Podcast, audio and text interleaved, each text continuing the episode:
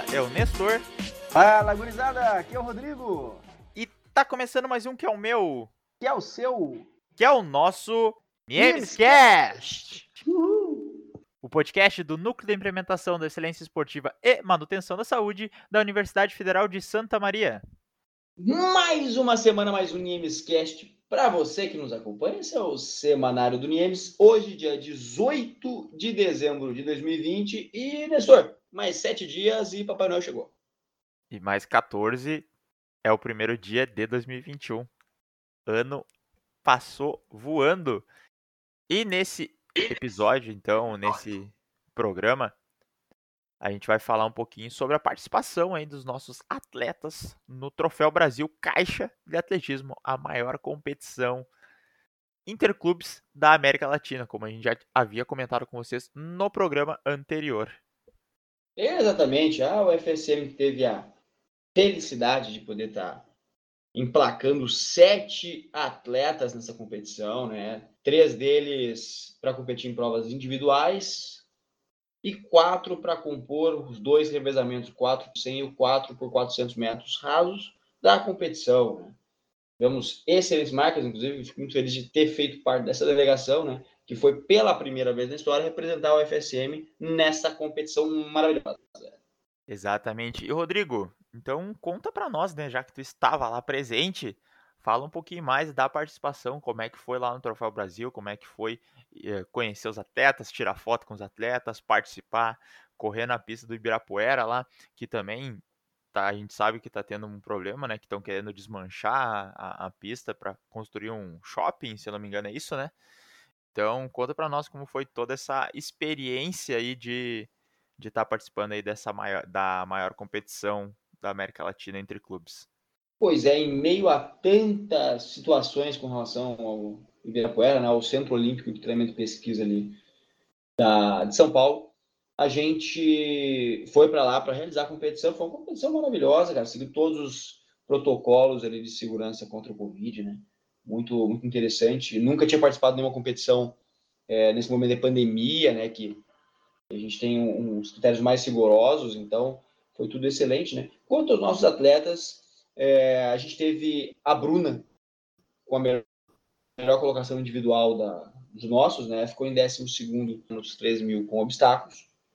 E é o Ortiz também, foi em 23 colocado no, no 3 mil obstáculos masculino. E o Adriano Veloso ficou em 15 colocado no lançamento do disco, né? Todos eles participaram de provas individuais. Já os nossos revezamentos, revezamento 4 por 100 metros da FSM, né? Contendo sua composição Adriano Veloso, Edenilson Saldanha, eu, Rodrigo Constantino e Caira Rios. É, ficamos em 12 colocado, né? em meio a 126 equipes possíveis de, de estar disputando esse, essas provas, né? de tanto de revezamento 4 por 100 quanto por 4 por 400. E no dito 4 por 400 ficamos em oitavo colocado. Né? Os integrantes eram, então, o Heitor Maia, o Edenilson Saldanha, o Caira Rios e eu, Rodrigo Constantino, para fechar esse revezamento lindo de morrer. No geral, a UFSM conquistou a 65ª posição, né? Como eu tinha dito, 126 clubes participaram da competição, então, pela primeira vez da UFSM participando aqui, ficamos ali próximo da Meiuca, né? Ficamos ali 65ª posição, ali à, frente de 61 equipes, e com certeza ali arrisco dizer que tiveram uma estrutura, eles não com certeza, mas tiveram uma estrutura mais positiva ali para treinar do que nós, né? Já que estamos em reforma da pista, a, a pandemia fechou a universidade, ficamos sem muito local para praticar, então foi meio a tantas dificuldades, fomos lá e fizemos o que para fazer. É, a reforma da pista aí que está acontecendo, ela havia parado só para atualizar também os nossos ouvintes que a gente que ouviram a gente falar no começo e depois a gente não viram mais tocar no assunto. Ela ficou um tempo parada durante a pandemia, mas agora ela está retornando, já retornou, né, há um tempo, de novo a, a obra, as construções, as reformas, e aí ano que vem, provavelmente, se tudo isso acabar, a gente já vai poder usar. Mas, cara, que massa poder escutar e tu falar sobre a participação, né, sobre os resultados da UFSM. A gente sabe que foram bons resultados para nossa primeira participação, como o Rodrigo mesmo falou, é a primeira vez que o FSM participa, então e se esperar que a gente chegasse lá pela primeira vez e conquistasse uma medalha é uma loucura. Mas a gente foi, bom resultado, a gente demonstrou. Isso serve também como experiência para os nossos atletas e agora a gente continuar o nosso trabalho aí para futuramente a gente conseguir expandir e aí sim chegar no Troféu Brasil para brigar por medalha. Exatamente, Nestor. A gente sabe que o projeto, nosso projeto é sem nascido, né? Comparado com outros projetos aí que já estão há muito mais tempo rodando, né? Brasil afora. Então, a gente tem, por exemplo, Pinheiros foi a equipe campeã da competição. Cara, projeto sensacional de lá, tem muito investimento. Né? Eles têm atletas olímpicos e tudo mais, né? Enquanto nós aqui é, temos um projeto tanto quanto incipiente ali, iniciamos há poucos anos. É, nossa verba é limitada, até porque a nossa verba é, é verba proveniente do governo federal, né? Em alguns aspectos, outros aspectos a gente tenta plantar esse dinheiro em forma de rifas e ações sociais. Então, a gente tem outros trabalhos, outras coisas para se preocupar, além de simplesmente só treinar, competir e tudo mais, né? Então, cara, eu julgo que foi excelente nossa, nossa posição ali, nossa participação nessa competição.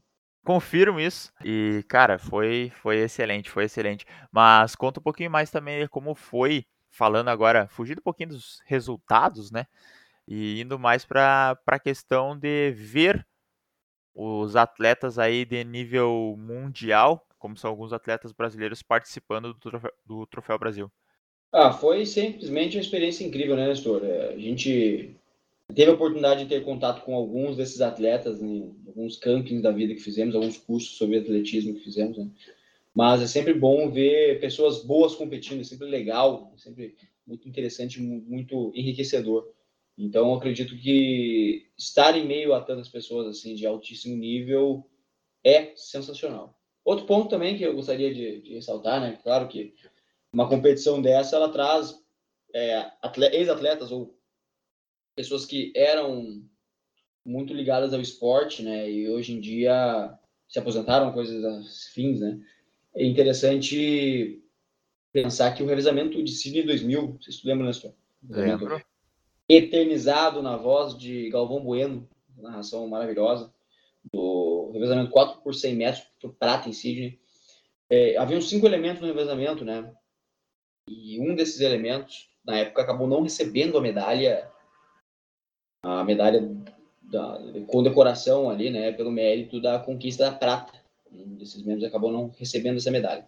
E hoje em dia, 20 anos depois, foi foi conseguido junto ao, ao COI, né, Comitê Olímpico Internacional, por intermédio do, do COB, Comitê Olímpico Brasileiro e da CBAT, Confederação Brasileira de Atletismo, essa medalha para que ele pudesse, então, realmente travar mais uma vez o nome na história, né, pensando que o rapaz tinha ficado de fora da premiação e, infelizmente, só tinha histórias para contar. Hoje em dia ele tem uma bela lembrança física, ele dá a medalha. Que beleza, é sempre bom a gente ver uh, os nossos ídolos, né? Nossos atletas sendo reconhecidos, embora depois de uma grande luta. Aí são 20 anos até que essa medalha fosse possível de ganhar. Mas que bom que foi reconhecido mesmo tardiamente, porque é, faz parte da nossa história. Foi a medalha de prata em um revezamento. Então, revezamento esse que o Rodrigo falou muito bem, cheio de dificuldades. Se vocês quiserem saber mais, a gente pode trazer um Nimescast só sobre esse assunto, ou também, se pesquisar aí, vai ter inúmeras reportagens feitas aí pelos por outros veículos de, de mídia co contando como foi, quais, quais as dificuldades que se a gente sabe que se hoje no nosso país já é difícil a praticar esportes de alto nível, de ter o, o, os materiais, ter os espaços necessários, em 2000 era muito pior. Pois é, realmente uma vitória para o Brasil, uma vitória para o mundo. Com certeza. Rodrigo, mais alguma consideração sobre o Troféu Brasil?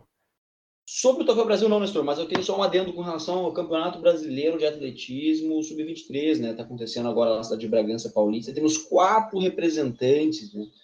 Temos o Heitor Maia para a prova de 400 metros rasos de salto em distância. Temos Edenilson Saldanha para a prova de 100 e 200 metros rasos. Temos Daniel Ortiz para a prova de 3 mil metros com destaque de 5 mil metros rasos. Temos Adriano Veloso na prova de arremesso de peso e lançamento do disco. Né? Além desses dois esses quatro integrantes vão participar dos dois revezamentos ali, o 4 por 100 e o 4 por 400 metros rasos ali da UFSM. Vai, Brasil! Perfeito, perfeito. E, Rodrigo, então, vou deixar aí meus parabéns à tua participação e também a todos os outros atletas aí que estão participando do Troféu Brasil e também os atletas que vão participar do Troféu Brasil Sub-23. Parabéns pela participação, parabéns pelo desempenho, parabéns por representarem a nossa UFSM. Obrigado. Então é isso, pessoal. A gente vai agora para o próximo quadro do programa, que é a epígrafe do fim de semana, na voz do professor Luiz. Vai, Luizão! Editor? Solta a vinheta! Epígrafe do fim de semana. Fala, meus amigos, aqui mais uma vez o professor Luiz Fernando com a epígrafe neste final de semana. Hoje estou em férias, estou aqui na beira da praia nesse momento, em Salvador, e vou mandar uma mensagem do nosso grande poeta aqui do Rio Grande do Sul, Santa Catarina, o nosso Armandinho. A felicidade se encontra nas coisas mais simples da terra. Às vezes a paz de um sorriso pode desarmar uma guerra, da música Casinha. Vamos refletir, vamos ser felizes, vamos aproveitar a natureza e escutar o barulho das ondas, do mar e depois disso aproveitar o nosso final de semana. Vamos lá, valeu pessoal! Excelente epígrafe do professor Luiz. E o que a gente mais quer mesmo é desarmar guerras.